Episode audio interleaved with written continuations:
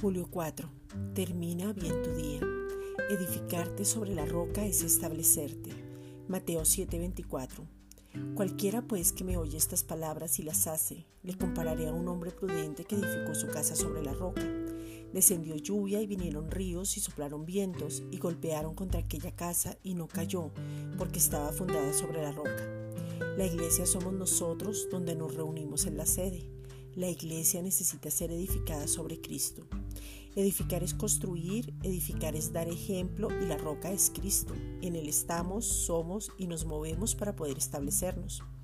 Ahora nosotros lo que hacemos es prudente y cuando vengan las dificultades, los ataques o los problemas, no caemos porque estamos sobre la roca. Y todo esto es cuestión de decisión. Ahora permanecemos en la palabra que es Cristo mismo. La iglesia no es un lugar ni un edificio, la iglesia es usted mismo y todos nosotros somos la iglesia de Cristo. Cuando edificamos sobre la roca, resplandecemos como luminares y todo está bajo nuestros pies por quienes somos. Dejamos de mirarnos y lo vemos a Él. Crecemos en la gracia y en el conocimiento de Jesucristo. En la gracia, o sea, en Cristo, crecemos en humildad y eso significa pensar menos en nosotros, en mansedumbre, que significa tener el poder que nos capacita para ver lo sobrenatural en lo natural y en amor para mostrar a Cristo.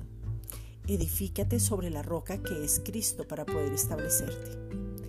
Esta es una reflexión dada por la Iglesia Gracia y Justicia.